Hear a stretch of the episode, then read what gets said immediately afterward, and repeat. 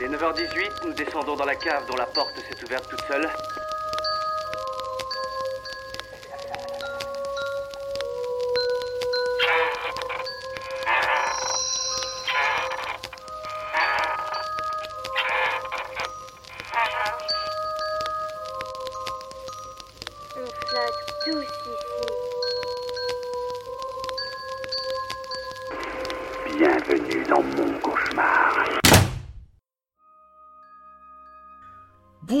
Et bienvenue dans ce numéro hors série, hors série d'été, d'inspiré de faits réels.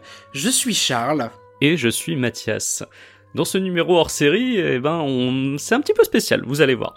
On va pas vous parler d'un film en particulier. Vous avez remarqué que cet épisode va s'appeler L'été meurtrier. L'été... Ah, on a Alors, pas, on- on a statué sur le nom du. euh, Ah oui, oui, on a statué sur, cet- J'avais, sur- sur j'avais, le nom de cet j'avais, épisode, une autre idée, je te dirai à la fin. c'est le petit, c'est le, petit suspense jusqu'à la fin. Donc euh, voilà, cet épisode-là, on va pas s'entretuer. euh, on va, euh, on va plutôt vous parler de films où des gens meurent, mais qui se passent l'été. Euh, la contrainte qu'on s'est fixée, une contrainte un petit peu spéciale, c'est de ne choisir que des films aujourd'hui dont on va parler qui contiennent le mot summer ou le mot été dans le titre et qui ont, qui sont plus ou moins du cinéma d'horreur Oui, on a une, une sélection complètement arbitraire. complètement arbitraire, qui où il y aura, euh, bah d'ailleurs le premier film dont on va parler là, c'est un film dont on a déjà parlé dans Inspiré de Ferrel, mais ça fait toujours du bien de, de revenir dessus. Vous savez sûrement à quoi on va faire référence, évidemment quand on pense film d'horreur avec été dans le titre. Souviens-toi l'été dernier. I Know What You Did Last Summer.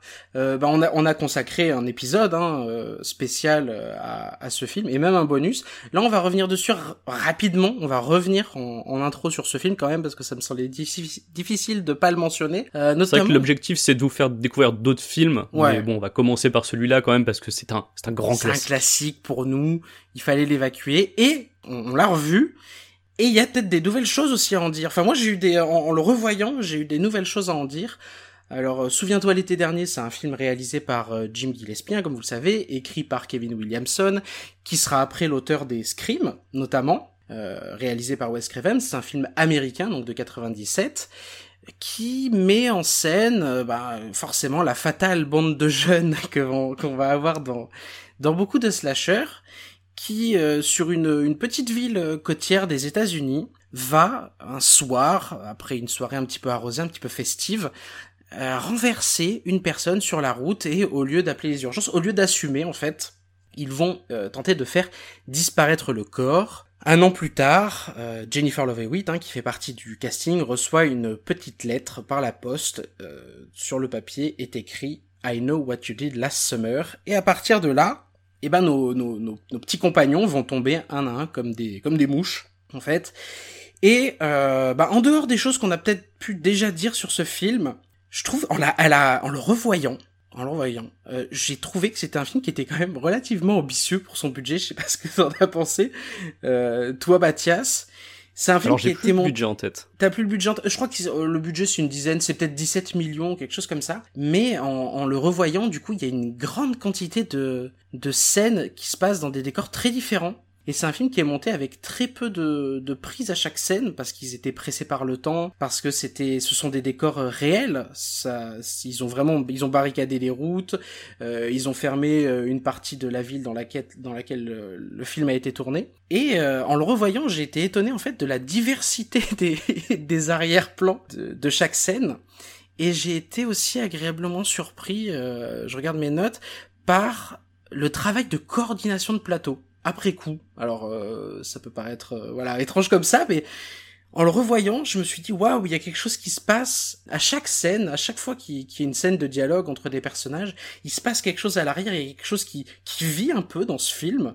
Euh, et que j'avais pas forcément remarqué la, la première fois hein, pour les personnes qui ont écouté notre épisode sur euh, sur le film en particulier euh, c'est quelque chose que je me souviens je crois pas l'avoir mentionné à ce moment-là parce que je pensais pas l'avoir remarqué et il a fallu attendre le troisième visionnage quand même pour que je me rende compte qu'il y a un travail de coordination de plateau qui était quand même assez euh, bah, assez bien foutu quoi Écoute, je crois que tu viens de trouver les explications euh, rationnelles à pourquoi j'aime autant l'ambiance de ce film.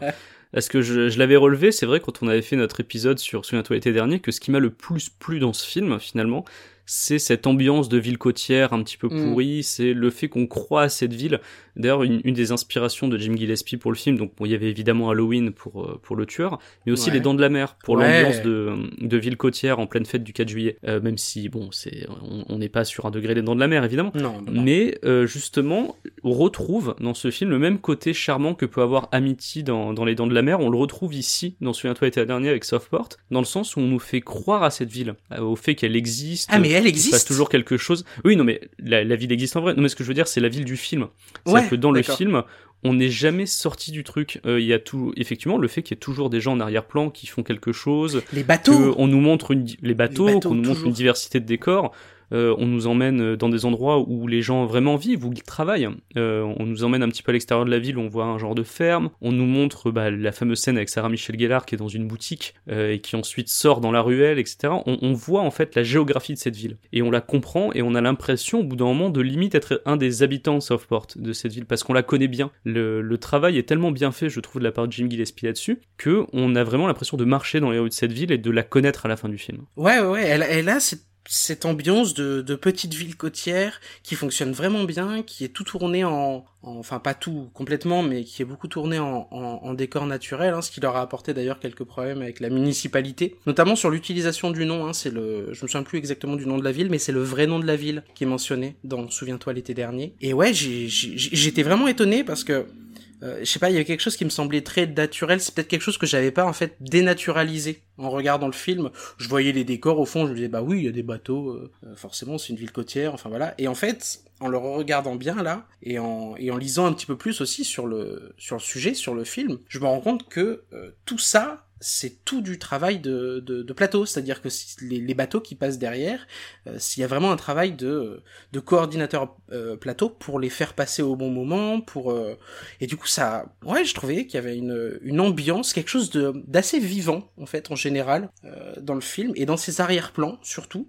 Et j'ai trouvé plutôt euh, plutôt agréable. Autre chose, Ça passe aussi par le sound design, hein, ça. ouais, C'est vrai qu'on on l'av- on l'avait très peu mentionné dans l'ép- dans l'épisode, mais il y a constamment des espèces de, de bruits de, de porc, des bruits de, de mouettes qu'on entend Mm. au, au loin. Il y a vraiment au niveau du travail du son, il y a aussi quelque chose qui est fait pour nous euh, pour nous donner l'impression qu'on est vraiment à l'intérieur de cette ville ouais, côtière. pour nous immerger, ouais, complètement. Je suis d'accord. Et euh, autre chose aussi qui m'a qui m'a étonné en le revoyant, je crois que ça doit être le film de, en tout, ça doit être la troisième ou la quatrième fois que je le vois. Et, euh, et à force de aussi voir peut-être des slashers, des, forcément ces trois dernières années par exemple, de voir des slashers au cinéma ou des choses comme ça, euh, je suis très étonné, euh, j'ai été très étonné à nouveau de la manière dont le film est rythmé, euh, que je trouve vraiment pas mal, et surtout en général, euh, c'est un film qui me semble particulièrement bien produit comparé aux teen movies, on va dire, il rentre un peu dans cette catégorie des, des teen movies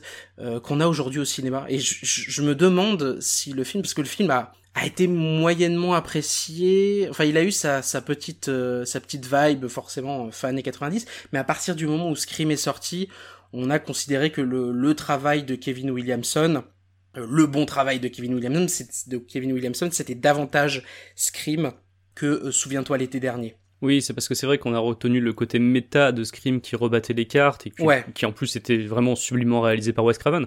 Donc y a- Et puis qui était coécrit, c'est-à-dire que Wes Craven, il met toujours, euh, il retouche toujours le script, hein, connaît. Oui.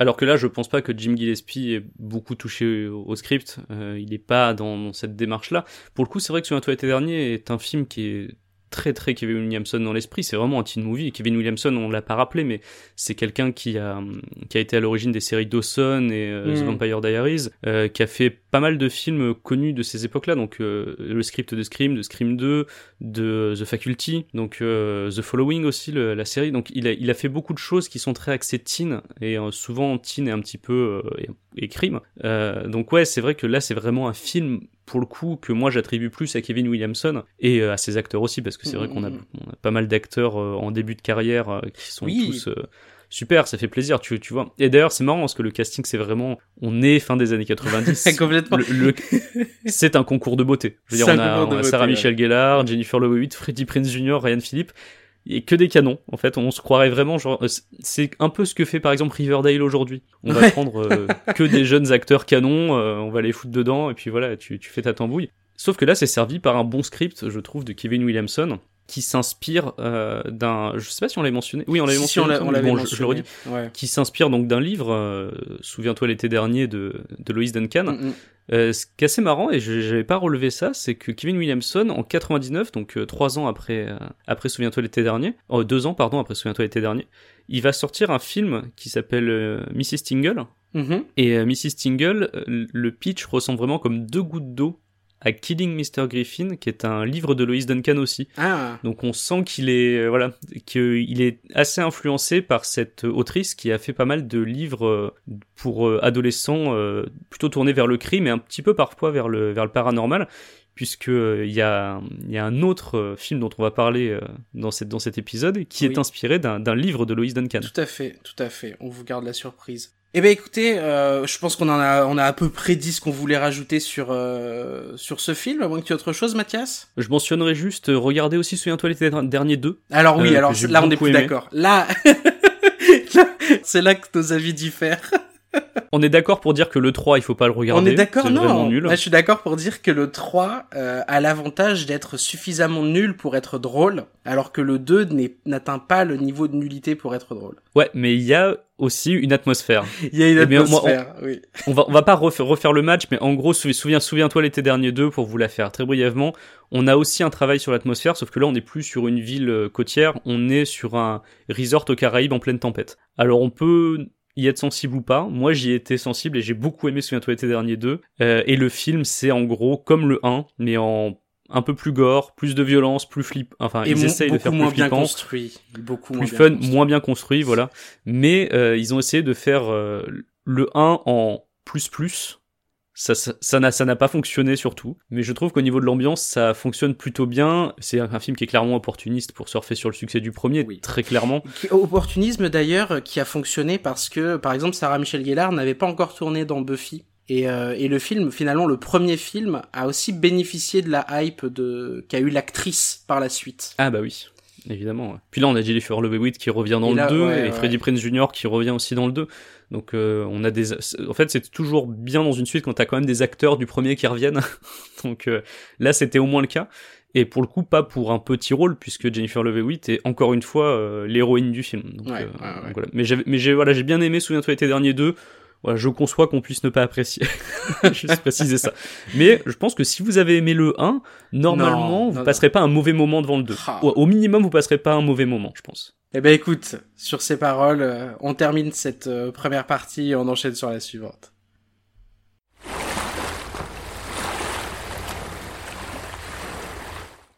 Le deuxième film dont on va parler aujourd'hui est tout de suite un petit peu moins connu que Souviens-toi l'été dernier. Il s'agit de Last Summer, un film qui est sorti en 2013, dont je n'avais honnêtement jamais entendu parler avant de commencer à chercher sur euh, internet des films avec Summer dans le titre. Alors moi non plus et, euh, et il faut pas euh, tout de suite peut-être pour les, les gens qui voudraient le voir, il ne faut pas le confondre avec un film US aussi qui s'appelle Last Summer et que qui revient euh, beaucoup plus couramment dans les résultats que ce petit film dont on va parler maintenant. Alors, vous pouvez d'ailleurs le trouver sous un autre nom. Alors, il faudra qu'on le note quelque part. Mais vous pouvez aussi le trouver sous le nom Ruedu Ronnan Shantai, son nom en VO. Ouais. Puisqu'il s'agit d'un film thaïlandais, sorti en 2013. Le pitch, en gros, c'est, on va suivre au début Joy, qui est une euh, jeune, euh, on va dire star comédienne, enfin, star en devenir, une jeune comédienne déprimée, qui veut se suicider. Et son plus ou moins petit copain, c'est pas très clair au début, qui s'appelle Singh, lui propose d'aller à la mer. Sauf que ça va très mal tourner. Pendant la soirée, elle meurt, après une réaction allergique et un coma éthylique. Et Singh, son pote Garn qui est avec eux, et Min, la meilleure amie de Joy, vont se débarrasser du corps. Alors dit comme ça, ça, ressemble au film ça, précédent, dis donc. ça fait très souviens-toi l'été dernier, mais en fait non. Et on va très vite s'en rendre compte dans le film. Euh, et c'est ça que je trouve assez brillant. Alors, pour dire euh, très brièvement, on est sur un film de fantôme en mode J-horror, comme on a pu le voir avec euh, Shutter et Alone. C'est ça. Alors, euh, il y, y a une petite... euh, il glisse. Je trouve qu'il glisse vers la J-horror. Au début, c'est pas tout à fait ça, je trouve. Non, justement, c'est- je voulais y revenir Ouais. après, c'est un petit peu différent. Euh, donc pour la je vous, et, et son influence sur le cinéma thaïlandais, je vous renvoie vers notre épisode d'Inspiré de Ferrell qu'on a fait sur Shutter. On Mm. parlait un peu plus longuement de, de cette relation qui est entre le Japon et la Thaïlande sur le film de fantôme. Mais justement, c'est là où je voulais nuancer. Est-ce que c'est un fantôme à proprement parler? Est-ce que c'est l'expression d'un sentiment de culpabilité? Est-ce que c'est de la folie? On se rend très vite compte, par exemple, dans le film, mais très vite, c'est limite dans les dix premières minutes, je pense, que Singh potentiellement devient zinzin. Mm. Et ça, c'est un truc qui est très intéressant. Et euh, bon, alors, il y a beaucoup de d'écueils du, du genre dans le film, euh, d'écueils du genre euh, film d'horreur classique euh, de cette époque-là, donc des jumpscares nuls, euh, voilà, les ombres ils, ils- euh, ils dans les sont, couloirs. euh, ouais, ils sont attendus, disons. Il y a aucun Voilà, jumpscare ouais. C'est-à-dire que si vous avez déjà vu des films de J-horror, Ouais. vous, vous cherchez le cahier des charges, voilà, le, le fantôme qui passe en arrière-plan ou dans le miroir, euh, qui avance lentement et qui fait peur, tout ça. Le cahier des charges est rempli. Ça s'arrête là. Il y a vraiment rien d'inventif de ce côté-là. En revanche, le film est surprenant. Ouais. Parce que moi j'étais sur des rails au début, euh, je veux dire mes habitudes étaient absolument pas bousculées du tout, puisque ça fait très souviens-toi l'été dernier le début, Et ok on est sur un slasher classique, ils vont tous se faire buter euh, par, la, par la fille qui va revenir, potentiellement sous forme de fantôme, on sait pas, ou sous forme de... En fait elle est pas morte, elle, elle les tue un par un l'été suivant. Pas du tout. Parce que au bout de, je sais pas, une vingtaine de minutes de film, boum, twist, direct. Et sans trop spoiler, parce qu'il faut absolument pas spoiler ce film, je pense que c'est important. En fait, on a en gros un premier film d'une demi-heure, puis deux autres films. Alors, ouais. Tout cela condensé dans, dans un long film, enfin un long film d'une heure et demie, et c'est normal en fait. C'est ça. En fait, c'est- un film. euh, Alors déjà, il y a trois euh, réalisateurs à ce film. Exactement. Et euh, c'est un film qui a une structure en trois actes, mais qui sont tellement distincts les uns des autres. C'est la même histoire, hein. c'est la même histoire qui se poursuit, mais qui sont tellement distincts les uns des autres que ça en devient presque une forme d'anthologie, en fait. Mais c'est ça, en fait, c'est une anthologie de court-métrage déguisée en long-métrage. Ouais. Mm, mm, mm. C'est exactement ça. Et justement, ces disparités qu'on a dans les, dans les trois parties, ça vient du fait que le film est réalisé par trois personnes et que chaque personne s'est chargée d'une partie. On a la première partie qui est faite par euh, Kitty Cat Tanksirit, donc j'ai regardé ce qu'il a fait après, euh, j'ai pas trouvé grand chose. La deuxième partie qui est faite par City Siri Mon- Monkol Siri, Ouais, pardon. C'est ça, c'est ça, tu l'as, tu l'as. C'est ça, je l'ai eu. Qui est lui euh, le seul des trois qui a vraiment un peu plus percé, puisqu'il a sorti un film qui s'appelle Sang Krasu, euh, qui, qui est sorti à l'international sous le nom Krasu Inhuman Kiss en 2019, qui me tente pas mal, puisque c'est un film de Krasu récent, euh, ce qui se fait un petit peu rare. Je sais pas si tu vois ce que c'est la Krasu. Pas Charles exactement. Je veux bien que tu m'expliques.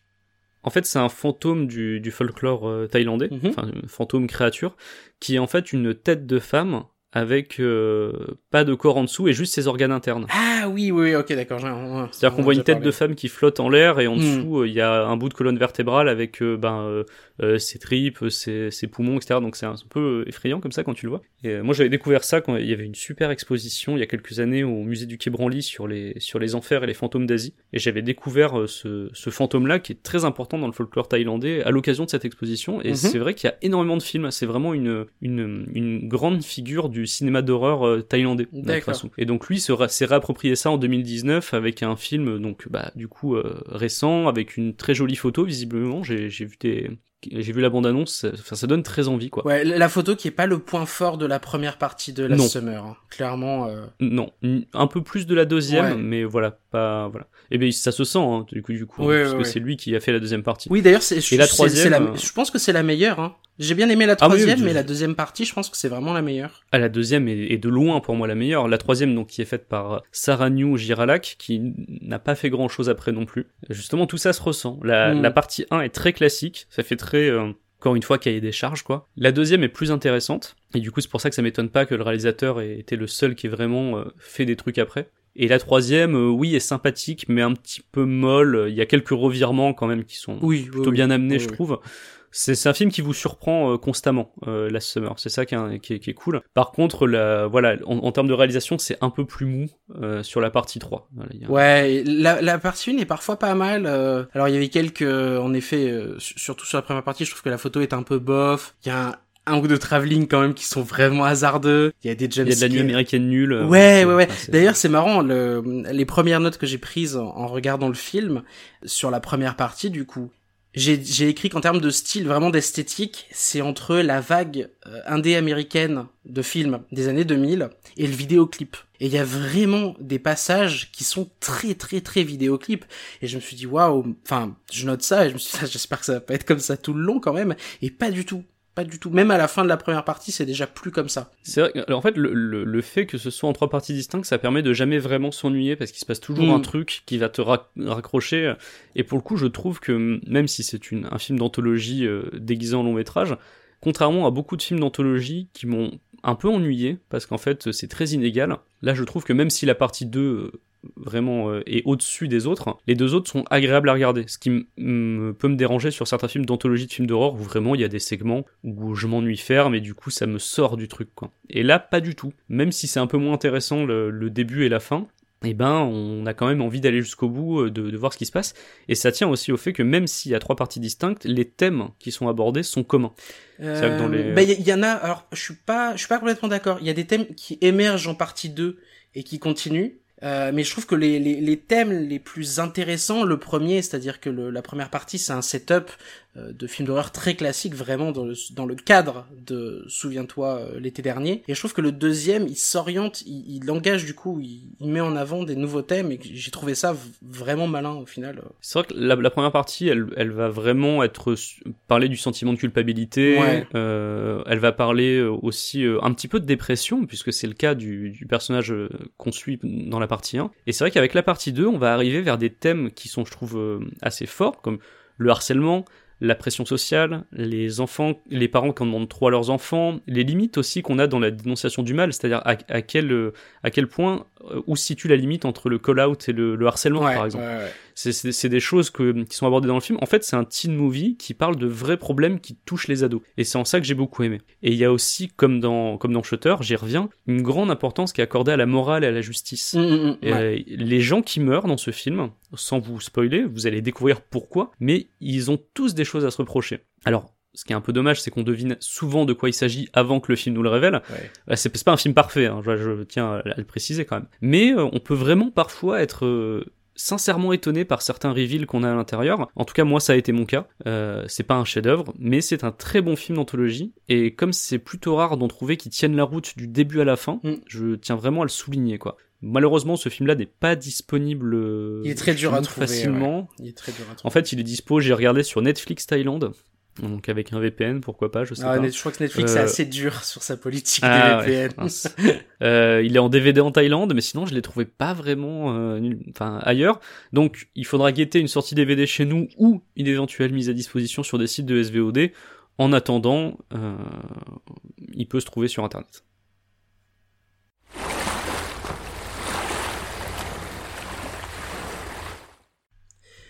Troisième film de cette euh, petite sélection totalement arbitraire de films avec Summer ou été dans le titre. Summer of Fear, euh, réalisé par Wes Craven. Alors là encore, hein, euh, on a consacré plusieurs épisodes à ce maître de l'horreur qui est Wes Craven. Un épisode sur la colline à des yeux, un épisode sur euh, les griffes de la nuit, un épisode sur l'emprise des ténèbres aussi plus récemment. En fait, on a fait, on a parlé de, beaucoup de films de Wes Craven, mais c'est pas de ça du coup que je vais vous parler aujourd'hui.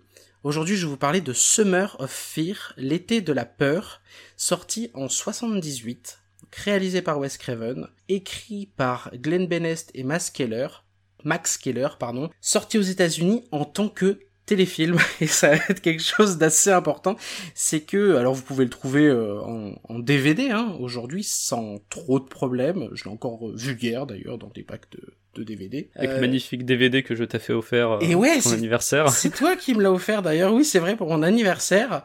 Euh, au début je pensais, alors je- j'ai vu là maintenant aujourd'hui j'ai vu quasiment tous les films de Wes Craven, mais celui-là c'était les films en tout cas j'avais pas tout vu. Et, euh, du coup je me demandais un petit peu à quoi ça allait ressembler parce qu'on est quand même en train dans un film qui se situe pour euh, en 78 pour replacer entre euh, la colline à des yeux et la ferme de la terreur. Donc vraiment le, le début de sa carrière et un moment on va dire on va voir assez particulier de sa carrière. C'est le film des premières fois, d'après ce que j'ai compris. C'est la première fois qu'il tourne en 35 mm, en 35 mm, qu'il Ouais. tourne sur un vrai set comme ça, euh, de, avec, avec une vraie prod derrière, etc. Je crois ça. que c'est ça. hein. C'est Ouais, c'est ouais, son premier euh, tournage, on va dire, confortable. Con- Exactement, c'est ça, c'est son premier tournage confortable. Euh, Summer of Fear, ça raconte quoi comme histoire? Ça raconte l'histoire de, de Julia et Rachel. Julia est envoyée dans la famille de sa cousine, donc Rachel, après le décès de ses parents dans un tragique accident de voiture. Elle est accueillie avec euh, bienveillance au début hein, par euh, Rachel et, et ses parents, mais rapidement, Rachel se rend compte, donc Rachel qui est jouée par Linda Blair, elle se rend compte que Julia a comment dire une aura un peu particulière et que elle sa vie sa qualité de vie se dégrade depuis l'arrivée de sa cousine il se passe quelques événements malencontreux elle essaie au début de faire euh, bonne figure et se convaincre du coup que le deuil que traverse euh, sa cousine Julia est à l'origine un petit peu de sa bizarrerie et du, décalage qu'elle est en train de vivre, avant de comprendre qu'il y a peut-être autre chose et que peut-être que Julia n'est pas tout à fait Julia. Euh, on est sur un film, pour vous situer, qui est très proche des thèmes que travaille Wes Craven à cette époque-là, ou même euh, pendant un peu toute sa carrière d'ailleurs. On se situe, euh, en termes de contexte, euh, dans une famille middle class, upper class. Plutôt upper class, je dirais même. Hein, ouais, mais ils sont, ils sont, ils sont en campagne. Enfin, ils sont, ils sont en petite ville. Ils sont en, en, en banlieue bourgeoise, on va dire. C'est la banlieue bourgeoise des États-Unis. Le père est courtier en bourse. La mère est photographe indépendante possède un cheval, quand même, un petit indicateur d'une situation sociale. Puis la maison est assez cossue, on va dire aussi. Ouais, la maison est très très belle et euh, et la nièce, du coup, qui arrive, la, la, la cousine de Rachel en fait, euh, va être une sorte de d'élément perturbateur qui dynamite une famille qui a l'air comme ça bien sous tout rapport. Et là, on est typiquement dans les dans les thèmes que travaille Wes Craven à ce moment-là, c'est montrer à chaque fois comment le vernis social d'une famille blanche, bourgeoise, euh, se voit finalement déconstruit dès qu'un... Il suffit qu'il y ait un grain de sable dans la machine pour euh, insuffler le doute, pour voir que finalement ce modèle de la famille euh, américaine typique blanche euh, ne tient pas et, euh, et, on va le voir à travers euh, à travers différents personnages, puisque rapidement, à partir du moment où, Julia arrive au début du film, les problèmes et les situations gênantes vont s'enchaîner et vont notamment s'enchaîner euh, auprès des des hommes des hommes du film et des hommes de la famille. Donc le père de Rachel, qui est donc du coup l'oncle de Julia, mais aussi le frère de Rachel et le petit ami de Rachel. la maman est un peu plus en retrait pour le coup euh, pendant tout le film. Elle est, elle est moins sujette à, à, à tous ces problèmes-là. Euh, et le, le, le, vernis social finalement dans ce film va craquer par les composantes masculines de la famille parce que Julia euh, est très séduisante euh, et tous les hommes ont, ont l'impression d'être dragués par Julia et d'être attirés alors ce qui est particulièrement malsain parce qu'en plus euh, du coup le, le père c'est censé être son oncle. Il y a tout un tas il y a tout un tas comme ça le frère c'est son cousin le frère c'est son cousin. Enfin ouais il y a tout un tas de situations comme ça qui mettent qui mettent qui mettent plutôt mal à l'aise. Et bah ouais c'est c'est tous les thèmes en fait de Wes Craven qu'on retrouve que ce soit bah même depuis la dernière maison sur la gauche c'est comment la famille bourgeoise, le modèle de famille bourgeoise s'effrite dès qu'un petit élément perturbateur s'invite en elle, sauf que là, c'est fait de manière beaucoup, beaucoup, beaucoup plus gentille que dans euh, beaucoup de ses autres films, c'est beaucoup plus gentil que euh, La dernière maison sur la gauche, c'est beaucoup plus gentil que La colline à des yeux. Là, on est c'est pour ça que je disais que le la composante téléfilm est vraiment très importante, c'est que c'est complètement un, un téléfilm qu'on peut diffuser à toute heure euh, de la télévision, même de la télévision française, il n'y a pas de souci. Euh, c'est un, un divertissement familial et en fait c'est Wes Craven qui aborde ces thèmes classiques, mais par le prisme euh, du divertissement familial. Je sais pas ce que t'en as pensé, toi, Mathias. Bon bah écoute, euh, j'ai, pas passé un mauvais moment devant le film, mais c'est vrai que bon, il, a vieilli et on sent qu'on est sur une réalisation type téléfilm. On est, c'est... moi, je suis habitué au cinéma de Wes Craven qui va beaucoup plus loin, forcément. Là, effectivement, j'ai trouvé ça très gentil, un peu trop même je veux dire, on a quand même droit à un, un sorte de happy ending. Ah oui, bah, je voulais, je voulais revenir dessus. C'est le truc le plus étrange. pas toujours le cas chez Craven. Mais non, mais on, comme on le disait justement, je crois que c'était dans l'épisode sur l'emprise des ténèbres, on expliquait que euh, Wes Craven se fait souvent voler les fins de ses films. Euh, bah là, je... je pense que c'est le cas. Là, je pense que on, on voit que euh, il a mis sa patte. Euh, c'est pas lui officiellement qui l'a écrit, mais il a, il a, il est toujours, toujours, toujours en train de retravailler le script qu'on lui donne pour ses films. Il est toujours en train de retravailler les scripts. Et euh, là, il est, il est, pas toujours crédité pour ça. Hein. Euh, là, il est pas crédité au script, mais on sent sa patte. À certains moments, on sent vraiment sa patte. Sauf dans la fin, où j'ai l'impression, comme énormément de films de sa carrière, finalement, il va se voir voler sa fin. Enfin, une fin en tout cas.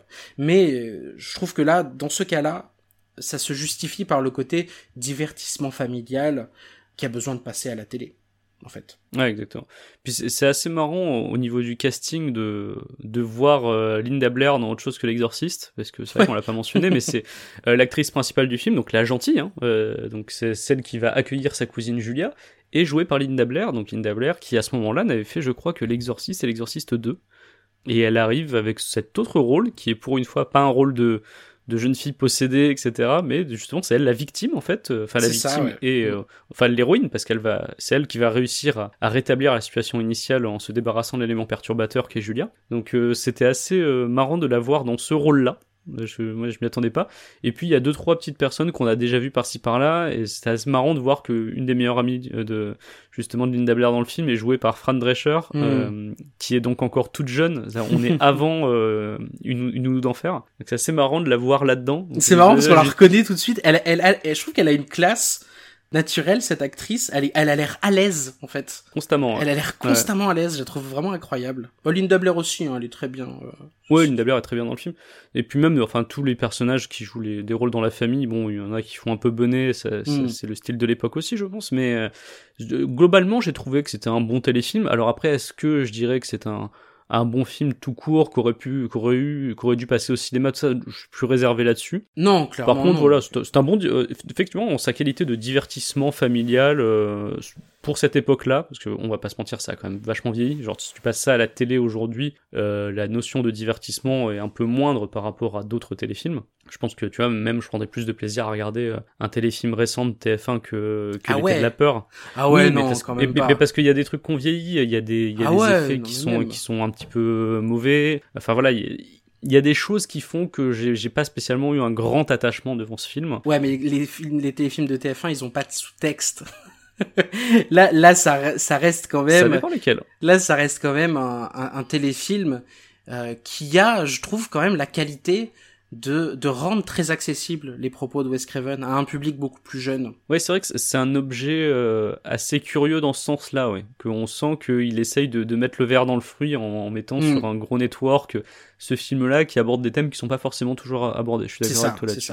Et je trouve que le film a une force globale. Euh, c'est, euh, alors ces personnages en général, ces personnages féminins, euh, surtout les jeunes. euh, j'ai- J'aime bien le trio en fait entre Rachel, son amie et Julia. J'ai- J'aime bien le trio que ça forme. Et je trouve que c'est une vraie force du film, ces arcs euh, narratifs, ces arcs de personnages qui évoluent. C'est-à-dire que euh, au début, Rachel est, très bienveillante, très compréhensive, et elle va de plus en plus euh, en vouloir à Julia. Julia va se révéler évidemment ne, pas être totalement la personne qu'elle était censée être. Et je trouve que euh, c'est un film qui réussit, qui s'attache pas mal à ces, personnages, à ces jeunes personnages, et qui les fait évoluer de manière assez fine et assez douce. Et euh, je trouve ça plutôt chouette, en fait. Je viens de me souvenir de quelque chose pour euh, revenir su- sur le Mhm. happy end. Euh, c'est que je pense que effectivement, Craven s'est sûrement fait euh, choper sa fin, mais, mais le, le truc c'est que il me semble que dans le roman original ça finit bien aussi. D'accord. Pour ça, donc euh, oui, euh, ce qu'on le disait tout à l'heure, euh, l'autre film de notre sélection qui est Oui, basé sur un livre de Lois Duncan, c'est celui-là. Mm. C'est euh, c'est Summer of Fear. Donc c'est euh, voilà, je, il me semble que j'avais je m'étais renseigné sur sur le livre à un moment et que oui, euh, dans le livre ça finit aussi bien. Ça finit bien. ok. Bah, Bien mais bien mais doux amer euh, puisque en fait la fin n'est pas si heureuse que ça. Elle est heureuse pour Linda Blair. Elle est Ah pas oui. heureuse pour tout le monde. Elle est pas heureuse pour tout le monde. Non, c'est vrai. C'est vrai. Et vrai. justement, on retrouve ça dans le final du livre aussi. Mm, mm, mm. Donc je pense qu'ils ont voulu coller tout simplement euh, au livre euh, quand, quand ils ont adapté le, le film. Peut-être que Craven n'a pas proposé une fin suffisamment convaincante pour euh, les producteurs et qu'ils se sont dit non, non, mais on va garder celle, celle du livre. C'est tout à fait possible. Eh ben écoute, je crois qu'on en a fini. On passe au suivant. Allez, on passe au suivant.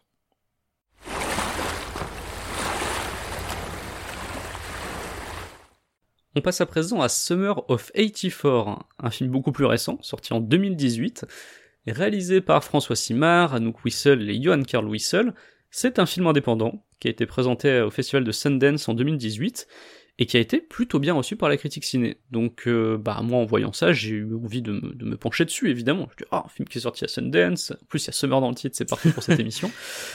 Euh, alors, comme son nom l'indique, le film se passe à l'été 1984. On y suit euh, Davy Armstrong, un ado de 15 ans, qui soupçonne son voisin policier d'être un tueur en série. Il y a, ouais. Et il, y a une situation dans le quartier où euh, il y a des jeunes qui disparaissent et euh, et Davy Armstrong euh, se, avec cette petite bande de copains des années 80 sur leur vélo des années 80 avec de la musique des années 80 vont aller enquêter sur euh, Voilà. ce fameux voisin qui, il faut le préciser, est flic. Voilà, c'est ce que je disais, euh, le voisin policier. Et en fait, les euh, ces trois amis sont trois amis clichés de film. Effectivement, on a euh, le euh, on a le gros gentil, on a le rebelle qui a des problèmes dans sa famille, et on a l'intello relou, et on a le héros du film. Voilà, c'est très très très cliché, jusque dans les mauvais clichés, effectivement. Euh, J'avais prévenu, c'est un film extrêmement cliché. Le film sort un an et demi après Stranger Things. Est-ce un hasard je ne pense pas. Euh, En fait, tout dans ce film évoque l'atmosphère de Stranger Things, qui évoque elle-même tout un univers de films de, de en blanc, des films sortis dans les années 80 avec les enfants, leurs vélos, etc. Je vous renvoie d'ailleurs, on fait un épisode sur Scary Stories qui évoquait cette période-là du, du cinéma fantastique tourné vers les jeunes. Sauf que là, dans Summer of 84, on est justement comme chez Stranger Things, dans de la euh, référence permanente à tout. Euh, Il y a un maximum de références pop culture dans les dialogues, c'est même un peu forcé, Ah, complètement. beaucoup Il forcé. y a ça, il y a les extraterrestres, il y a tout. En fait, visuellement, il y en a vraiment dans tous les sens, ça surjoue à fond la nostalgie. Euh, justement, cette esthétique un peu néon, Stranger Things, moi, ça me plaît quand même pas mal, mais c'est- mais enfin, c'était un peu convenu. Par moments, ça m'a un peu parlé. Parce qu'en fait, le, le héros est, comme tu le disais, euh, voilà, il y a des histoires d'ovnis, tout ça, il est passionné par les mystères, en fait. Les murs de sa chambre, il y a plein de couvertures de magazines. Euh, J'ai pris des film, notes. J'ai pris des notes. Il a le mur le plus angoissant du monde. Il a un mur, il a un mur avec des enfants. Sa, sa tête de lit, le mur où il y a sa tête de lit, c'est recouvert de photos d'enfants disparus, de coupures de journal. Et autour, t'as des exemplaires de. Alors, dans le, dans le film, ils appellent ça le Worldwide Journal. euh, en gros, ça fait référence à plein de magazines racoleurs sur le paranormal. euh, je crois que dans le bureau des mystères, t'en t'en avais eu un, genre le, le 14 Times. euh, Mmh, t'avais oui, parlé tout une à fait. fois. Ouais, ouais, ouais. c'est Bon, on est, on est clairement dans ce délire, quoi, avec des, des couvertures qui disent un ovni à Denver, un machin, tu vois. Genre, le Bigfoot a été retrouvé. Ça, c'est vraiment que des couvertures de magazines ultra racoleurs comme ça sur le paranormal. Et tout ça, euh, cumulé, ça donne une vision fantasmée des années 80 euh, et des petits mystères qu'il pouvait y avoir dans les années 80, qui n'ont peut-être pas forcément existé, mais en tout cas, c'est cette vision fantasmée-là. Euh, on voit même d'ailleurs un moment, quand ils sont dans la salle de, de- au bowling, il y a une borne d'arcade, une borne d'arcade Polybus dans Mm. un coin. Et donc Polybus, donc si vous savez pas ce que c'est, je savais pas avant d'écouter l'épisode de nos confrères de, de Distorsion euh, Mhm. consacré à Polybus. Mais Polybus, en gros, c'est une légende urbaine qui est née dans les années 2000, selon laquelle il y aurait eu une borne d'arcade dans les années 80 qui aurait été une sorte d'expérience du gouvernement américain, sauf que ces bornes d'arcade n'ont pas existé en fait, et c'est entièrement une légende urbaine. Et du coup, dans le film, bah, on retrouve une, une borne d'arcade polybus comme si ça avait vraiment existé, et qu'il y avait vraiment un complot autour. C'est jamais dit, hein, mais le simple fait d'avoir une borne d'arcade polybus, ça fait euh, appel à cet imaginaire-là, justement d'années 80 fantasmées. Ouais. Donc tout ça, ça crée une atmosphère qui, moi, m'a embarqué par moments, mais pff, enfin, je j'ai trouvé ça un peu vain quand même. Ah, mais je suis complètement d'accord. C'est- C'est, j'ai trouvé ça en effet complètement vain. Euh, c'est un, alors ça, ça pourra plaire aussi à certaines personnes. Faut pas le, faut, faut pas l'oublier. Il y a des gens aussi qui sont contents peut-être d'avoir le, le côté référence à droite à gauche, euh, qui vont, qui vont se retrouver dans quelques trucs. Euh, après, en termes d'écriture, euh, pour le coup,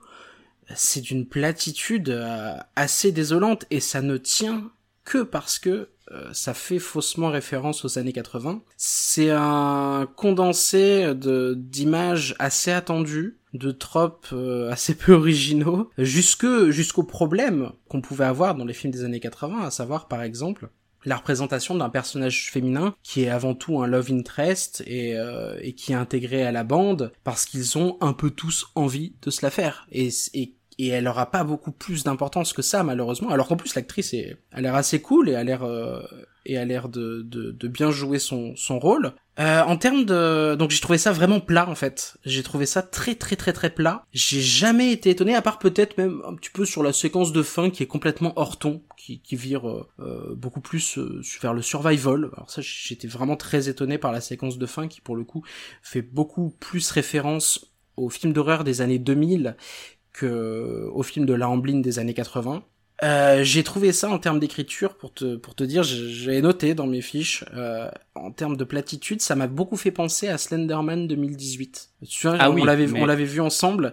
C'est un film qui euh, ben, visuellement euh, pourrait euh, enfin on pourrait estimer qu'il s'en sort sur ses caractéristiques on va dire formelles Euh, bah, ils sont- euh, Summer of 84 s'en sort un peu mieux que Slenderman hein, sur, euh, sur, Ah oui, sur le côté visuel. pour ça, je, vous ne le voyez Mais- pas, mais j'étais en train de faire les gros yeux euh, à Charles quand il a dit que le que, que c'était relativement Mais- correct visuellement Slenderman. Non, non, non, c'est c'est un peu, c'est un, peu moins bien que ça. Mais euh, je trouve qu'en ter- en termes de platitude d'écriture et de ce que j'ai ressenti et de ce qui était attendu et de la structure classique du film d'horreur qu'on- qui est rabattu comme ça dans ce type de production, j'ai trouvé que c'était très comparable à, à Slenderman, à la différence que peut-être que Slenderman m'avait fait quand même un petit peu plus peur. Là, euh, là, le, le, le film est rarement effrayant, quoi. Alors c'est marrant, Slenderman, je crois qu'à aucun moment, à aucune seconde, je n'ai eu peur dans ce film. Bah, Euh, J'ai trouvé ça très très ennuyeux. Ah non, mais c'est ultra très ennuyeux. mauvais et très mal réalisé. C'est vraiment un des pires films que j'ai vu, Slenderman, je pense, sincèrement. Bah en termes d'écriture, je, trouve comparable à Summer of 84. Ouais, mais le- à la rigueur, euh, Summer of 84 est linéaire. Donc, c'est-à-dire que tu peux suivre l'histoire tu, sans trop, sans que ce soit trop compliqué. Ah Donc, oui, dire, ça- c'est- voilà.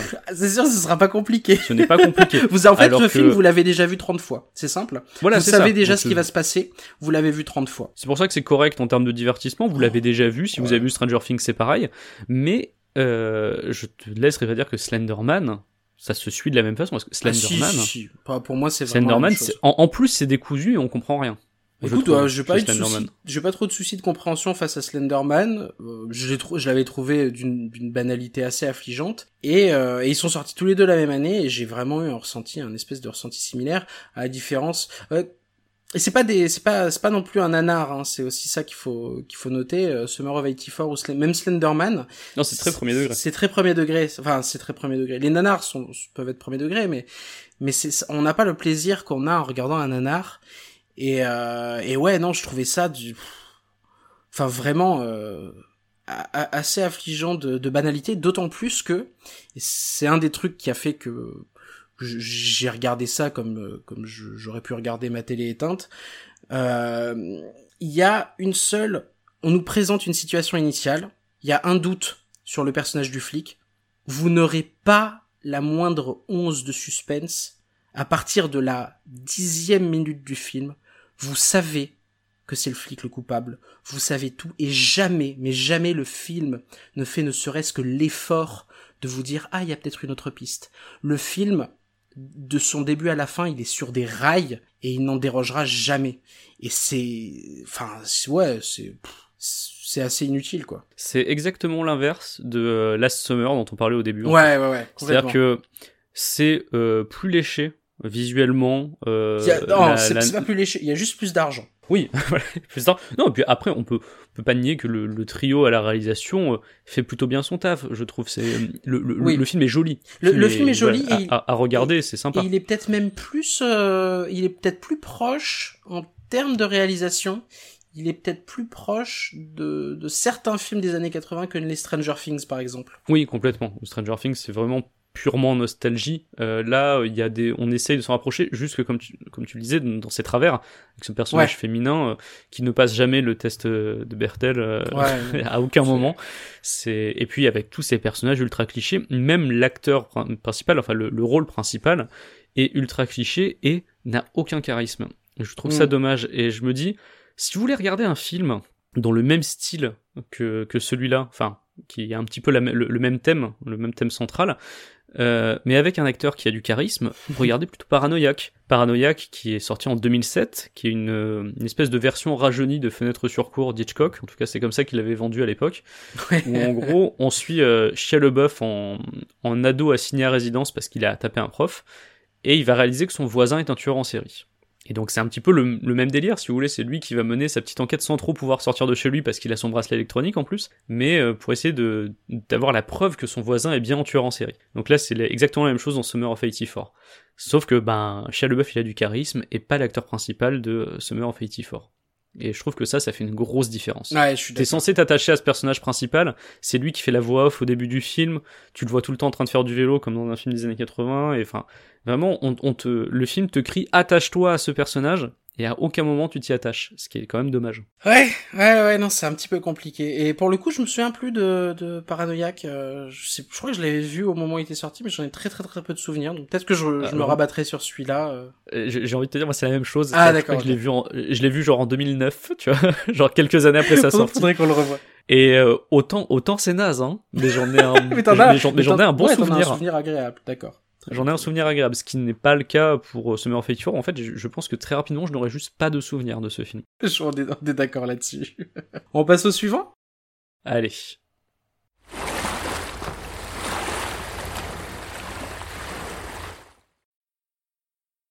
Pour les deux derniers films qu'on va aborder dans cette émission, on avait envie de changer euh, un petit peu ce qu'on fait d'habitude. Il y aura toujours été, je vous rassure, il y aura toujours le mot été euh, dans le titre du film, mais on va se décaler un petit peu du, du, du film d'horreur classique. Et c'est toi, Mathias, qui va, qui va ouvrir le bal hein, de ces deux derniers films avec... Avec Soudain l'été dernier, un film de 1959, euh, qui n'est pas un film d'horreur, effectivement, qui est plutôt un, un drame psychologique ou un, freak, ou un, un thriller euh, psychiatrique, en quelque Mhm. sorte. Euh, c'est un film que j'ai beaucoup aimé, je ne m'attendais pas à aimer ce film, c'est pour ça que j'avais envie d'en parler. Euh, ce n'est pas un film d'horreur, mais c'est un film qui a une vraie noirceur, donc il y a des moments où on est capable, on peut être un petit peu mal à l'aise par moments, je trouve, devant le film, dans, dans certains dialogues, dans certaines révélations qu'on va avoir dans le film. C'est un film qui est réalisé par Joseph Mankiewicz, euh, donc qui est adapté d'une pièce de théâtre qui s'appelle Soudain l'été dernier, euh, qui a été écrite par Tennessee Williams. Et côté casting, on retrouve trois grosses stars hollywoodiennes de l'époque, Catherine Hepburn, Elizabeth Taylor et Montgomery Clift. Le pitch, je vous le fais rapidement, nous avons le docteur Krukowitz, euh, qui est joué donc par Montgomery Clift, qui est un jeune et talentueux neurochirurgien qui travaille dans un hôpital psychiatrique public en Louisiane. Et forcément, qui dit hôpital public aux États-Unis dit gros souci d'argent. Et le docteur Krukowitz est brillant, mais on ne lui donne pas les moyens de ses ambitions, notamment pour effectuer une opération qui est novatrice pour l'époque, euh, le film se situe dans les années 30, qui est la lobotomie. C'est à ce moment-là qu'intervient la très riche veuve Violette Venable. Cette dame, donc, qui est jouée par Catherine Hepburn, a perdu son fils Sébastien l'été précédent. Et les circonstances de sa mort, alors qu'il était en vacances en Europe avec sa cousine Catherine, sont très floues. On sait juste que Catherine, qui est jouée par Elizabeth Taylor, a assisté à la scène et qu'elle a perdu la raison. À son retour aux États-Unis, donc, Catherine est internée dans un asile tenu par des bonnes sœurs, et Violette va suggérer très fortement au docteur Krukowitz de procéder à une lobotomie sur Catherine, soi-disant pour l'apaiser. Et elle lui laisse entendre qu'en échange, elle financera son hôpital et ses travaux. Évidemment, la vérité est un peu plus compliquée que ça. Euh, quand le docteur Krukowitz va rencontrer Catherine, il va très vite se rendre compte qu'elle a pas l'air si folle que ça, et il va essayer de débloquer le traumatisme de Catherine pour enfin faire émerger la vérité et comprendre ce qui s'est réellement passé l'été précédent pendant ses fameuses vacances en Espagne. Ben écoute, euh, je trouve que tu as euh, bien mieux résumé le film. Je préfère vraiment ton résumé au film. Je sais que tu, es- je sais que tu as, c'est un film que tu as bien aimé. Tu me l'as conseillé et du coup, bah comme, comme à chaque fois que tu me conseilles un film, je le regarde. Pour ma part, je suis resté vraiment, euh, mais alors euh, 100, 100% à, à l'extérieur. J'ai été euh, complètement hermétique. Et euh, alors, je, je sais, on en a parlé un petit peu hein, avant l'enregistrement pour pour tout vous dire parce que parce qu'on a vraiment des points de vue qui qui divergent énormément sur ce film. Euh, je l'ai trouvé euh, incroyablement bavard et forcément euh, ça s'explique assez facilement par le fait que c'est euh, adapté d'une pièce de théâtre. Euh, ce que je trouve malheureusement, c'est que le film ne fait rien, quasiment rien, pour être un film. En fait, c'est- une pièce de théâtre filmée avec de très très très très très très longues séquences de dialogue comme ça dans, dans deux trois environnements différents. Je trouve la première scène vraiment chouette. La première scène du film, comme tu le disais, qui euh, qui du coup voit euh, le, chirurgien euh, opérer cette fameuse lobotomie sur une sur une personne dont un espace qui était avant une bibliothèque et puis qui était un peu aménagé en, salle d'opération à la va-vite. Il y a une tension il y a une tension dans cette scène, il y a une tension dans la mise en scène, il y a, il y a un effort de mise en scène dans la scène d'intro euh, qui, à mon sens, on ne retrouve jamais, on, ne la retrouve nulle part dans, le film. Et, euh, et c'est le principal reproche que je fais au film, en fait, c'est que il aborde, il aborde en effet des thèmes qui sont vachement intéressants. Il a un récit en fait qui est assez intéressant. Euh, mais je trouve que après cette scène-là, euh, la mise en scène tombe, ben ouais, dans le, on va dire dans le, truc très plat de filmer finalement du théâtre, alors que c'est pas censé être ça. Je suis d'accord avec toi sur le côté théâtre filmé. C'est vrai que euh, le réalisateur, Mankiewicz, ne, ne va pas euh, faire d'efforts du tout pour essayer de trouver de nouvelles idées de mise en scène, pour essayer de de- d'illustrer les propos euh, d'une autre façon, alors qu'il y avait la possibilité, puisqu'on a dans les, les dialogues des scènes plutôt allégoriques euh, qu'on Mhm. évoque, notamment l'histoire des, des œufs de tortues et, et les tortues qui les tortues de mer qui qui, marchent le long de la plage pour essayer de, de rejoindre la mer et qui sont attaqués euh, par des oiseaux qui les attendaient et qui les dévorent tous. Il y avait moyen de mettre en image ce genre de choses, euh, voilà. Là, ce n'est pas du tout fait. On a effectivement quelques décors, et l'accent est vraiment mis sur euh, les dialogues entre les acteurs, qui sont tous de très bons acteurs. Euh, alors, je- justement, justement, laisse-moi on va y préciser. venir, on va y venir. ouais. Nous avons Catherine Hepburn, qui, comme à son habitude, formidable, donc celle qui joue Mm. Violet Venable, la veuve, donc euh, Ouais, elle est, elle a une classe elle est- incroyable. elle est glaçante, Ouais, elle est glaçante dans ce film. Elle est vraiment formidable. Euh, vraiment, les scènes où on, est, où on peut être un petit peu mal à l'aise, souvent c'est dû au jeu de Catherine Hepburn, qui est vraiment très forte là-dedans. Et ensuite, on a Elizabeth Taylor, qui, est, euh, qui joue la jeune, la jeune femme, qui est sublime, immédiatement très Ouais. attachante. euh, Beaucoup plus elle, fragile. Elle, elle fait de l'humour fragile aussi. Mm. Puis elle fait de l'humour, du sarcasme dans quelques scènes qui sont assez vraiment formidables. Et tu tombes, euh, tu tombes forcément amoureux comme le personnage principal du film. Et c'est vrai que le, le problème euh, de ce film, qui peut être un problème, mais qui pour moi n'en est pas un, je sais que pour toi c'en est un, c'est le jeu de, de Montgomery Clift ou plutôt Bah, l'absence l'absence de jeu en fait. Il est, il est, de il est Montgomery absent. Clift. En fait, Montgomery Clift, je trouve qu'il fait le job euh, parce qu'il s'efface derrière ces deux femmes, ces personnages de deux femmes fortes, mais euh, bon, c'était à moitié volontaire, Ouais, euh, voire pas volontaire, puisqu'en fait. En fait, à ce moment-là, Montgomery Clift se remettait d'un grave accident de voiture qui l'avait défiguré, donc il avait subi plusieurs opérations, etc. Et il ne pouvait pas bouger comme il voulait. Enfin, c'était très compliqué. Son, son jeu d'acteur s'en est ressenti sur tout le reste de sa carrière, d'ailleurs après ça. Euh, il était sur ce film-là parce que Elizabeth Taylor avait insisté, puisque donc c'était son son son meilleur ami Montgomery Clift, Alice Taylor. euh, d'ailleurs, euh, ils, ils avaient une, limite une relation amoureuse platonique euh, tous tous les deux. Donc c'est vraiment euh, s'il y a un homme auquel elle a été fidèle pendant toute sa vie, c'est vraiment Montgomery Clift. Donc euh, elle elle l'a fait venir sur ce film-là. Ce qui aurait pu être dommage, puisqu'effectivement, il n'a pas vraiment de jeu d'acteur dans, dans ce film, parce qu'il ne peut pas. Ouais. En revanche, et c'est ce que j'ai bien aimé, c'est que cet accident-là fait que le personnage de Montgomery Clift est une coquille vide, Ouais. dans laquelle, moi, en tant que spectateur, j'ai pu me projeter et découvrir euh, au fur et à mesure de l'histoire. Alors, il n'y a pas de rebondissement euh, spectaculaire euh, tout le temps, hein, c'est vraiment un film qui n'avance que par le dialogue. Ouais. Mais euh, dans ces dialogues, il y a des révélations qui sont distillées au fur et à mesure du film, et justement, on les découvre en même temps que Montgomery Clift. Donc, en se mettant dans la peau de, de ce personnage de neurochirurgien qui est suffisamment vide finalement pour que n'importe qui puisse se projeter à l'intérieur, on est vachement identifié dans le film et ce côté très bavard euh, qu'on peut reprocher et je conçois totalement qu'on le reproche, moi m'a beaucoup plu parce que j'ai eu l'impression de comme lui d'aller dans les discussions avec les gens et d'en apprendre en discutant avec les personnages du film. Donc voilà, je, je veux pas révéler grand chose sur la suite de Mm, l'intrigue mm, parce que mm. vraiment c'est ce qui tient en haleine euh, tout le long du film. C'est-à-dire que si vous avez, si vous savez ce qui se passe à la fin et que vous connaissez les révélations, Ouais, ça, euh, ça, bah, pas ça sert pas à grand chose de regarder le film. Vu que la mise en scène est vraiment, euh, Non, est voilà. vraiment très C'est un très film qu'on regarde pour son histoire. Ouais, voilà, c'est ça. Faut vraiment le voir pour son histoire. Après le. Et pour ses et pour ses actrices parce que pour Et le coup pour les, les deux actrices, actrices je trouve qu'elles font un super un super boulot dans ce film mais bon on savait que c'est deux grandes actrices hein. Du coup, le, le film se transforme davantage euh, en duel, parfois en duel à distance, en duel médié par Montgomery Clift, alors que je pense que ça a davantage à la base été écrit comme un plutôt un style de trio et que ah oui bah, je pense que la pièce originale oui Ouais, voilà, c'est ça. Et l'absence complète, complète de, de jeu de la part de Montgomery Clift fait que euh, ça se transforme davantage en duel, en duo puis en duel. Euh, et à la limite, ouais, ça c'est un truc. euh, Enfin, le fait que ces deux actrices-là soient très fortes et que les les rôles soient finalement euh,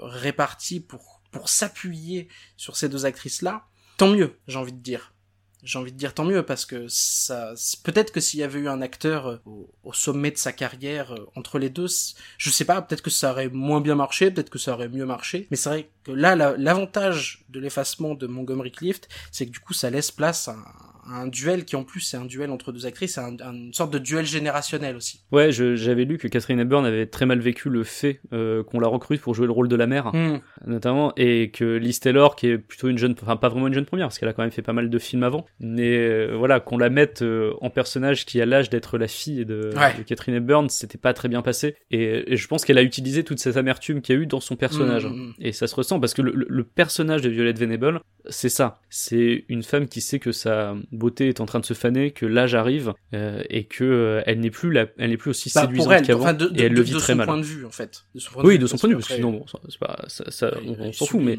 c'est vraiment de, de son point de vue, elle le vit très mal ouais, le film, et c'est et c'est montré. Et je pense que du coup, Catherine Hepburn a pu piocher dans son expérience personnelle d'être choisie pour jouer la mère euh, pour ça. Donc voilà, on a des deux très bonnes actrices et un vraiment moi une histoire qui m'a sur qui m'a surpris. Ouais. J'ai vraiment été sincèrement surpris à la fois par les révélations qu'on a dans le film euh, au fur et à mesure et par le reveal final dont je ne parlerai pas ici. Mais euh, c'est sans doute bête d'ailleurs d'avoir eu cet a priori. Mais euh, je pense, je m'attendais pas à une telle euh, puissance euh, dans, dans la thématique et, et dans le, enfin dans le thème, dans les thèmes abordés tout au long du film, et de constater que cette puissance-là n'avait pas du tout baissé depuis 1959. Moi, la scène finale m'a mis vraiment un vrai coup dans la tronche parce que je ne m'y attendais pas. Et bon, après, l'élégance du film global m'a vraiment euh, enveloppé. Je trouve que c'est un film très élégant, même si c'est du théâtre filmé. Mais c'est, je trouve qu'il y a une élégance dans ce film. Mais là, en, en, en dehors de ça, c'est vraiment la dureté du propos qui, qui m'a frappé. J'avais vaguement été euh, entendu quelque part que Tennessee Williams s'intéressait à des sujets très forts dans ses pièces. Moi, je ne connais pas euh, Tennessee Williams à la base, hein. donc je savais qu'il s'intéressait à des sujets forts, mais je pensais pas que ce serait aussi actuel, que ça résonnerait autant avec aujourd'hui pour un film de 59. Ah. Euh, c'est un film sans trop spoiler qui va parler de, de rapports de pouvoir et de Ouais, domination, de, de l'argent contre la morale, euh, de manipulation, de séduction, de misère sociale aussi. Donc c'est un film qui, qui aborde voilà toutes ces thématiques-là, euh, qui sont sensibles et qui sont toujours d'actualité aujourd'hui. Il y a notamment une thématique centrale que je ne peux pas vous révéler parce que ça vous révèle euh, fin, ouais. Ouais. euh, le, le, le reveal final, etc. Mais c'est terriblement d'actualité. Le, le reveal final, euh, ça pourrait se passer de nos jours en fait. Ouais, ça, ouais, mais euh, c'est pas.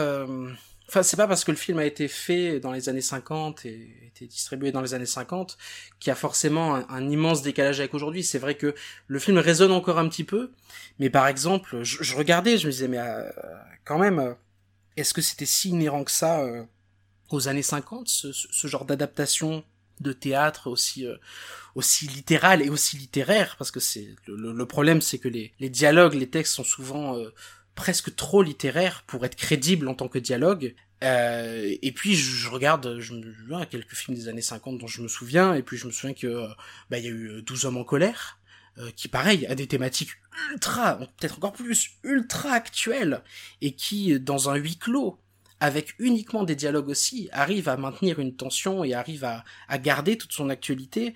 Puis il y a, bah, y y a les Sentiers de la Gloire, il y a tous les, tous les Hitchcock, Fenêtre sur cour, Sur froide, La mort aux trousses. Et je me dis que le, à côté de cela, bon, je cite, je, cite volontairement parmi les plus grands films des années 50.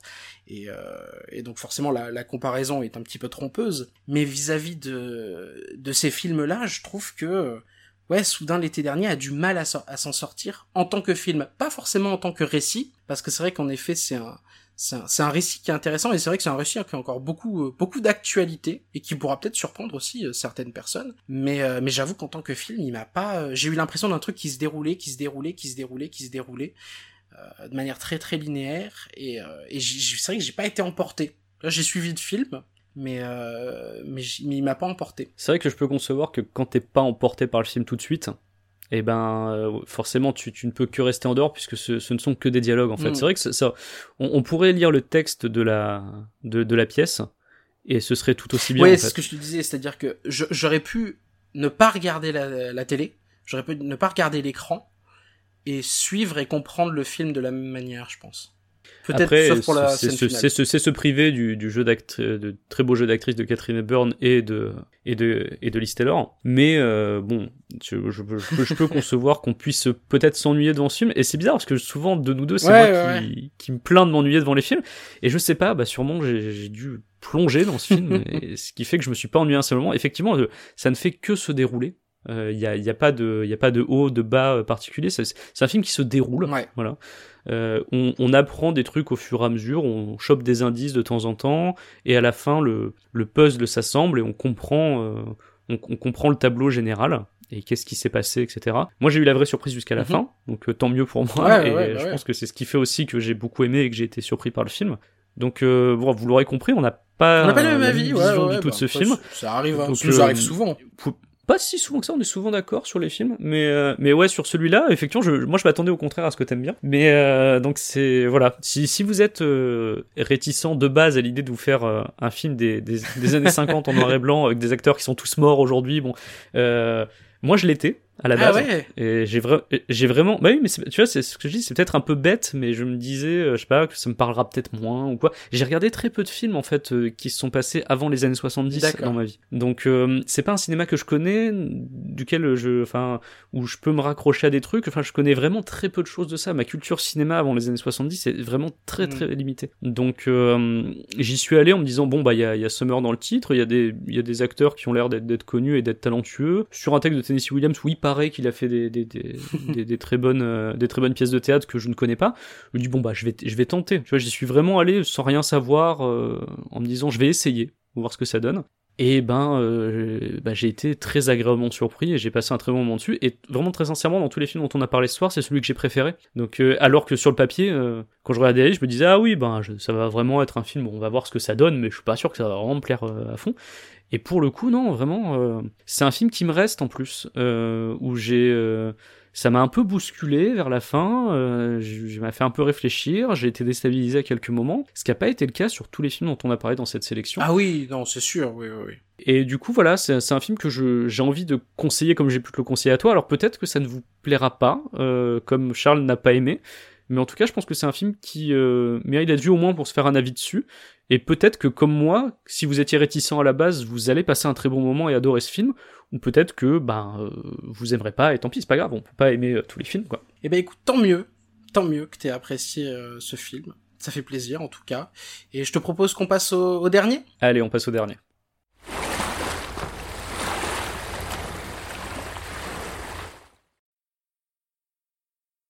Pour le dernier film de cette sélection, donc euh, bah Mathias, hein, tu nous as parlé de Soudain l'été dernier, donc qui, qui, qui diverge un petit peu de nos, nos préoccupations habituelles, et c'est cool finalement dans ce podcast aussi de parler autre chose que des films d'horreur. Je vais continuer euh, dans cette vibe là pour le dernier film, puisque je vais vous parler de L'été du démon, euh, qui s'appelle simplement Demon en, en version originale, mais bon, il y a le mot été dans, dans la version française. Et Dieu merci qu'il y mot dans la version française parce que ça m'a permis de voir ce film que je ne connaissais pas, que je n'avais jamais vu. Film sorti en 78, réalisé par euh, Yoshitaro Nomura, écrit par Masato Ide et basé euh, sur une nouvelle de Seisho Matsumoto, film japonais donc, euh, dont je vais vous faire le pitch maintenant. Un homme trompe sa femme avec une serveuse depuis des années. Depuis des années, si bien qu'il a eu trois enfants avec son amante. Un jour, et c'est là que le film commence, son amante, qui ne peut plus, qui ne peut plus joindre les deux bouts, qui a des problèmes financiers, et son, son, amant qui ne lui envoie plus d'argent du coup, euh, bah, elle va mettre l'homme face à, à, ses responsabilités et va directement le voir chez lui. Donc euh, là où il y a aussi évidemment sa femme qui vit. Elle explique tout à sa femme et part en laissant au couple les trois enfants. Elle pense à ce moment-là lui donner une bonne leçon, euh, mais très rapidement, l'épouse légitime euh, se met à détester les enfants. Elle ne voit en eux que leur mère, qui est finalement euh, la femme avec qui son mari l'a trompée. C'est là que l'angoisse commence, vraiment. L'homme est totalement soumis aux volontés de sa femme et elle va le convaincre, mais à mon avis il était pas très bien, pas très difficile à convaincre, qu'il faut se débarrasser des trois enfants. Alors je mets des trigger warnings tout de suite à ce film. Euh, c'est un film que, euh, premièrement, je vous le dis tout de suite, que j'ai trouvé exceptionnel. Mais par contre, c'est un film qui, qui n'est peut-être pas à mettre devant les yeux de tout le monde. Et je mets des trigger warnings. Il va y avoir énormément de, maltraitance. On va avoir des enfants battus, hein, tout simplement. On va avoir des scènes d'enfants en train de se faire battre ou en train de se faire humilier. Euh, donc trigger warning hein, pour les gens que ça dérange, euh, ne, ne, regardez pas ce film, honnêtement, ne le regardez pas. En revanche, pour les autres, pour ceux qui, peuvent, alors je, je savais pas hein, évidemment avant de le regarder euh, moi-même, je ne savais pas que le film abordait toutes ces thématiques-là. Surtout que le film commence par bah, ce qui ressemble à une histoire de mœurs, à une histoire d'adultère, tout simplement. Un mari qui trompe sa femme avec une femme qu'il a rencontrée comme ça dans un restaurant qui euh, va finalement se transformer petit à petit en, en, en un film, euh, en, un, en un drame, Ça, ça parle vraiment du, du film d'adultère, du film de mœurs, pour se transformer petit à petit en drame et en film à suspense et en film qui va créer un suspense absolument dingue, euh, si bien que on en a regardé des films d'horreur ensemble, Mathias, où euh, où les enfants étaient mis en danger. Et c'est vrai que les enfants, c'est un motif comme ça, mettre des enfants. Je pense à le, le peut-être celui qui nous a le plus marqué, euh, c'est peut-être Babadook. Ouais, complètement. ouais. Qui, qui, qui à la fois met un enfant qui est insupportable, enfin qui est très difficile à supporter au centre du récit. on voit sa mère qui, qui a du mal à l'aimer, hein, pour des raisons qu'on vous révélera pas, évidemment des raisons scénaristiques. là, je crois que je n'ai jamais eu aussi peur pour des enfants que, que dans ce film, en fait. J'ai été tension dans toutes les, dans toutes les scènes où le film voulait me mettre en tension. À partir du moment où euh, on comprend que euh, le couple va essayer de se débarrasser des enfants, ils vont pas s'en débarrasser, euh, ils vont pas les mettre, hop, euh, les tuer tous les trois dans la nuit, les mettre dans un sac, les jeter par la falaise et c'est fini. Ça va se faire petit à petit ça va être euh, des ça va se faire par euh, à au début par des humiliations ça va se faire par euh, par tout un tas de de, de, de procédés comme ça horribles par bah, de, de, la maltraitance mais qui au début est physiquement pas extrême pour pour aller en augmentant. Et c'est ça en est ça en est complètement dingue parce qu'en plus le, le, film entretient le doute sur le, le, le décès on va dire du premier enfant c'est le premier, c'est le plus jeune, trois, trois, évidemment trois âges différents, et le plus jeune qui est un, qui est quasiment un nourrisson. Le film entretient le doute sur le pourquoi du comment. On sait pas trop si c'est à cause de, de sa mère ou si c'est à cause de du, du, couple chez qui il a été laissé, qui, qui décède. Et euh,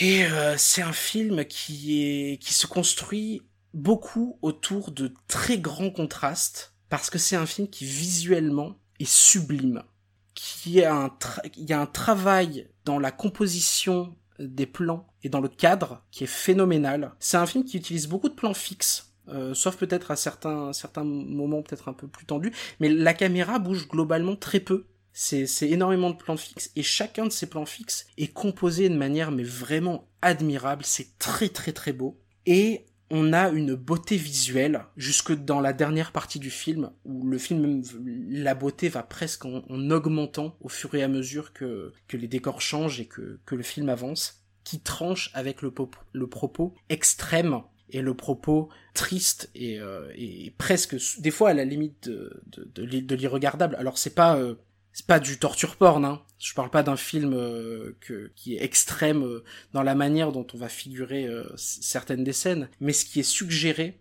est souvent est souvent ben, indécent, malsain, notamment le fait que la, la, la femme va prendre du plaisir en fait à malmener les enfants, parce que comme elle voit en eux uniquement l'image de leur mère, elle, elle va un peu maltraiter la mère par procuration et euh, du coup, ça, engage des scènes qui sont, qui sont parfois très dérangeantes, où on a peur, on a peur pour les enfants. Des fois, on, on, voit, on sait pas, on voit le, corps de l'enfant, on sait pas s'il est endormi. En fait, il peut, il aurait pu se passer tellement de choses, on sait pas trop s'il est endormi ou s'il est mort. Et le père va aller le secouer en mode ah, comme ça. Et des fois, l'enfant se réveille, évidemment. Hein, c'était juste, il s'est juste endormi.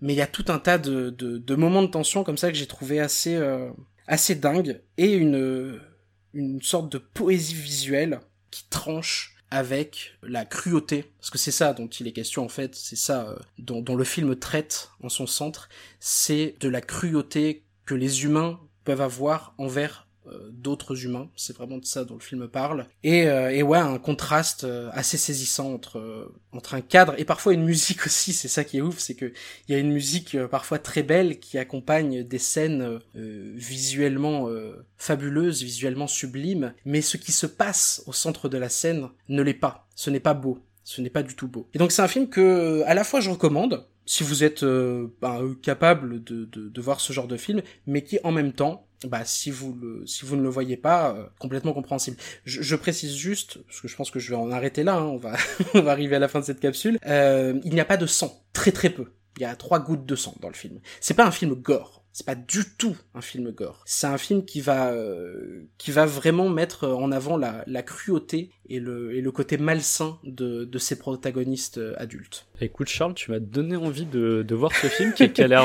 Euh, alors, ça fait bizarre de dire tu m'as donné envie de, de voir ce ouais, film ouais. après tout ce déroulé horrible.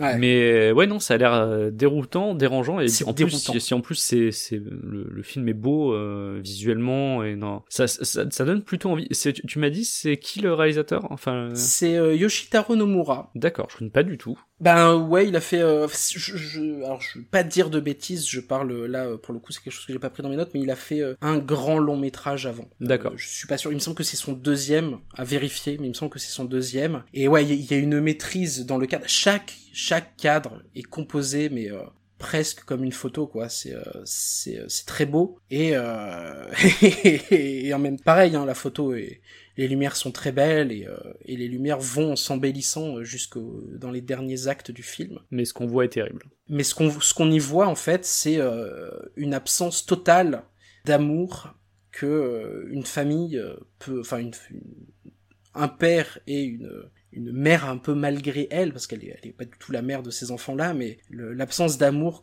et de, de- le, rejet total que tu peux avoir pour pour des êtres humains qui peuvent amener à, à commettre le pire c'est euh, ouais non c'est c'est euh, c'est c'est souvent dérangeant mais euh, mais ouais, non, ça m'a, ça m'a captivé parce qu'il y a des scènes de, de tension que j'ai trouvé vraiment, vraiment incroyables. Bah, Écoute, c'est sur cette note très sombre qu'on va terminer, euh, qu'on va terminer ce, ce hors-série d'inspiré de faits réels. Merci à vous de nous avoir suivis dans, dans, dans tous ces, dans toutes nos discussions sur ces différents films. Euh, J'espère que ça vous donnera envie d'en d'en regarder quelques-uns. En tout cas, euh, nous, il y en a pas mal. Enfin, vous avez compris peut-être pas Summer of 84, mais il y a pas mal de films dont on a parlé là qui nous ont vraiment beaucoup plu. On, Donc, on a euh, couvert un champ assez large, hein, au final. euh. Ouais, on, on a essayé de faire varier un petit peu, et donc euh, c'est vrai que la sélection est très variée, donc il y en a un Mhm. petit peu pour tous les goûts normalement. Un film thaïlandais, un film canadien, un film japonais. Un film de, de l'Hollywood des années 50, pourquoi Ouais. pas, voilà. C'est, assez, assez large, donc voilà, j'espère que vous trouvez vo- votre bonheur au moins dans cette sélection. Nous, on vous dit à, à très bientôt pour un prochain hors-série du bureau de, d'Inspiré de faits réels, et aussi pour bientôt le, le bureau des mystères de l'été, qui arrive très prochainement.